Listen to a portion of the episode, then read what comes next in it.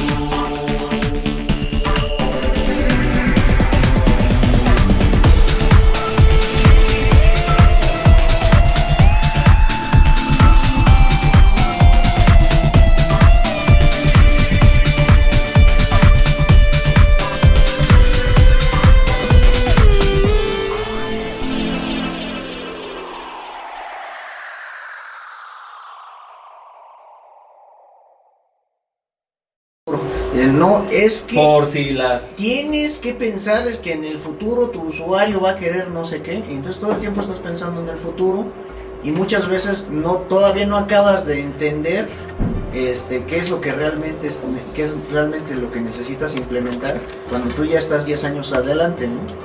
En el futuro. Y lo que hace TDD es este, ayudarte a resolver el problema un paso a la vez y estarlo y este y asegurarte de que lo entiendes mientras lo estás resolviendo, que es que es la parte Pues de hecho no hay documentación en. TDD, ¿no? ¿Mm? De hecho no hay documentación en TDD, ¿no? No La prueba es la documentación. Es que realmente este eh, tus realmente tus pruebas son las que te están constantemente documentando tu código y otra cosa que, que- que tiene TDD es que te permite constantemente limpiar tu código mientras lo estás este mientras lo estás desarrollando sin miedo de ahora sí que de regarla y de que chin lo que decían hace, hace rato no en primera este solo solo Dios y yo sabemos cómo funciona no ya le moví una línea y ahora solo Dios sabe si funciona no Sí, claro.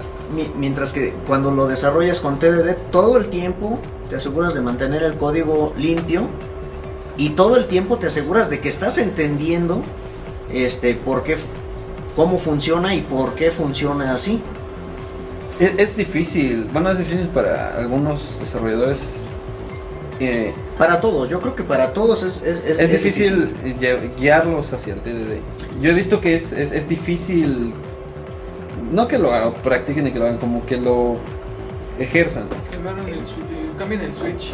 Para que Sí, es que, es que como... Es que son el es- beneficio. Es que la, es que la la cuestión... ellos piensan, ¿cómo voy a probar algo que todavía no he hecho? Es que la, la cuestión aquí es este. mm, Sí, es, es, es, es, es- es un cambio de switch, pero finalmente es un skill. O sea, realmente Ah, sí. no es tanto una técnica, sino es un skill que hay que desarrollar.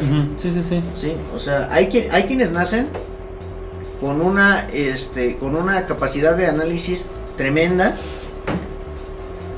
y, este, y eso les da una, una ventaja al momento de, este, de levantar requerimientos, de hacer documentación, de hacer, de elaborar arquitecturas, de elaborar diseños.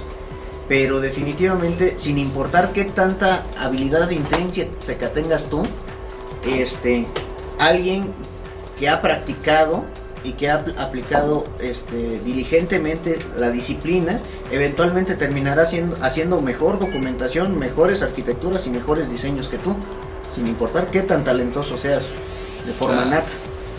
Y el TDD lo que te hace lo es este te ayuda a ser un mejor programador porque en primera te quita el miedo a modificar el código que según tú ya trabaja. Porque en primera El de ya corres, ya ni lo veas. Exactamente. ya no lo veas. Exactamente, porque hay, hay un concepto muy importante que es este que es el de programación por coincidencia. Es decir, este más o menos tienes la idea y tratas de, de- de- de plasmarla en código, ¿no? Lo la, la- la- este, la pruebas una o dos veces, no funciona, entonces la empiezas a tuiquear, le mueves aquí, le mueves acá, le mueves acá, y eventualmente ya jaló. Y ahí se aplica lo que acabas de mencionar tú. Ya jaló, ya no le muevas. Ya no lo veas. Ya no, ya no lo, Ya no ya lo no ves lo muevas. porque- El problema con el código es que siempre tiene la, tiene la, la mala costumbre de sobrevivir más allá de los de sus, de sus requerimientos iniciales. ¿Sí? A lo mejor te pusiste a tuiquearle y sabe Dios cómo lo hiciste, pero eventualmente resolviste el problema. El proble- y, la cuestión es que este, ese código va a seguir en funcionamiento aún después de que esos requerimientos iniciales que, que tenía que satisfacer hayan cambiado. Y entonces ya no, ya no aplica aquello de que ya funciona, ya ni lo veas. ¿Por qué? Porque cuando, cuando tu requerimiento cambia, por definición el código ya no funciona. Ah, ¿sí? Entonces ahora tienes la obligación de modificarlo. El problema es que te aterra el lo hacerlo. Sí, el, Porque ya- el- el clásico de. Ya no sabes De repente funciona. modificas, este, no sé, modificas la, la clase cuentas y de repente este, ya ves que estos resultados ya no jalan, ¿no? O sea, y no sabes por qué. Sí, está, está muy cañón eso. Y, y sí, es, es, es, es complicado a veces. Este, algunas situaciones, precisamente por eso la onda de los doyos, ¿no? O sea, porque ahorita de entrada algunos este, conocen el concepto de, de testing, ¿no? Pero el, el testing inverso, no el TDD, ¿no? O sea, estoy haciendo un componente y ahora lo quiero probar, ¿no? Quiero ver si funciona, ¿no? Y, y, y digamos que la parte de, de testing eh, va, tiene, tiene muchas caras, Ujú. te- tiene muchísimas caras porque eh, de entrada los tipos de testing son muy amplios, ¿no? Ujú. Sí. Y por otro lado, la manera en la cual tú estás trabajando con alguien más, precisamente para hacer un componente y para, para asegurarle que ese componente sirve, ¿no? Y la manera en la cual te comunicas con esa persona para decirle, mira, lo, que va- lo vamos a hacer así, ¿no? Es muy...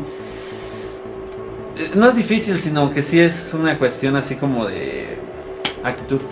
Sí, mira, por ejemplo, un, un- un problema que, bueno, para mí es un problema, no sé si para alguien más, es que cuando estás desarrollando un proyecto, normalmente tienes que trabajar en muchos niveles al mismo tiempo. ¿sí? O sea, tienes que tener, este, tienes que estar lo suficientemente enfocado para este, de- atender al detalle del sintaxis de lo que estás escribiendo. Pero al mismo tiempo tienes que mantener este, un ojo en la, estructura a mediana y gran escala de lo que estás haciendo y de el objetivo que estás persiguiendo con lo que estás haciendo. Entonces, este, es, es difícil mantener el foco en tantas cosas al mismo tiempo.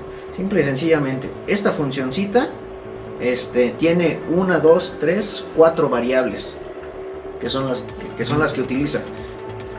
Más allá de esas, eh, de esas cuatro, cuatro variables, ya empieza a ser complicado el barajar qué son y qué significan todo en la mente. Y si a eso le metes preocupaciones externas, ¿sí? este, como cómo voy a integrar esto al diseño del módulo, al diseño de la capa, al diseño del subsistema, este, cómo mantener la integridad del diseño, de la arquitectura y cómo va a afectar lo que, las, las decisiones que estoy tomando en este momento a la mantenibilidad del código a largo plazo, olvídate, te vuelves loco. No, sí está muy feo. Y una de las. Y, y- y también, simple y sencillamente, tú sabes que cuando necesitas este, enfocarte en el detalle, ¿sí? Puedes acudir a, un- a la- a las pruebas unitarias. ¿Por qué? Porque te enfocan exactamente en el punto exacto en el que te tienes que preocupar en este momento. Cuando necesitas este, un, este, enfocar tu, tu atención en un aspecto más amplio, pues bueno, tienes, te- tienes pruebas de integración, tienes pruebas de aceptación, tienes otra, tienes otra clase de pruebas que-. Cuyo enfoque ya es diferente. Ah, ya. y cuyo objetivo también es diferente. Sí. ¿sí? Entonces ya no, te, ya no te importa a lo mejor tanto este, los puntos y comas, o si es más uno, o si, es, o si era más dos. Ahí ya lo que te importa es que ya tienes varios componentes que tú asumes que esos componentes funcionan correctamente, pero ahora necesitas ver que esos componentes de hecho puedan operar de manera conjunta. Esa es una de las críticas que le hacen este, muy frecuentemente a TDD, porque dicen, no, es que TDD no sirve para, dise- no sirve para diseñar arquitecturas. Pues no, Efectivamente, no, porque no nunca sirve. fue pensado Pues, para eso. No, pues claro que no. ¿sí? Eh, caemos en, en- en- en el problema de- de- de- del martillo, que si el martillo es la única herramienta que tienes, la, la tratas de utilizar para Para todo. lo que sea. Y simple y sencillamente TDD es un skill que hay que aprender y una herramienta a utilizar en su momento. No, pues como dice Rodrigo, mejor este contabilidad, ¿no? ¿No? Sí. Contabilidad. ¿Qué pasó, Teo? No, ¿Out? No, sí. ¿Hoy, ¿Hoy sí te superó la prueba? Bien. Sí, no, de hecho, a muchos de nosotros nos superó la prueba. O sea, pareciera sencillo, pero no es Tengo, tan tengo la sencillo. idea, pero No, no, como-. Eso es, y eso es justamente una de las cuestiones en las que te, en las que te ayuda el tener un método. Pero este, este este TDD y todo lo demás. Ajá. No, sí, de hecho, este, yo creo que Teo sí está haciendo así el, el, el, el- el Es hecho. que, ¿sabes lo que pasa? Que muchas veces el problema no es tanto el, el escribir o no escribir la prueba, sino el escribir la prueba correcta en el momento correcto. ¿A qué me refiero? Empiezas con, un, con, con una prueba muy sencilla y la siguiente prueba que, que tratas de escribir este, quieres abarcar demasiado, este, demasiada funcionalidad o demasiado nivel de complejidad este, en dos pasos lógicos muy cercanos entre sí. Y, y lo que pasa... Entre, yo entre, en- en- entre 10 y 11 me, me, me, me estoy dando de, de tope. Pero funciona, pero entre... No, fun- o funciona con 10 o funciona con 11. No, no Pero- funciona con los dos. ahora. Ok, Esa es la frustración de Teo. ok, y sí, y es precisamente el, el- el- el paso lógico que tiene el, el algoritmo. O sea, de 1 a 9, las, las reglas están muy claras. El 10 ya es el siguiente símbolo, no pasa, no pasa nada. Pero ahora, ¿cómo aplicas el algoritmo para el siguiente nivel? A ver, ponle nueve. Y la cuestión es que No. Y la cuestión es- tarea. ya lo tienes funcionando hasta el 9. ¿sí? Le hago una modificación para que funcione con, con- con el 10 y sigue funcionando. Pero veo que con el 11 ya no. Le hago otra, la- le hago otra modificación este, y el problema es, si sigo teniendo las pruebas del 1 al 9, tengo la, tengo la habilidad, de, de- bueno, del 1 al 10, tengo la habilidad de empezar a tuiquearlo Sí, Sí.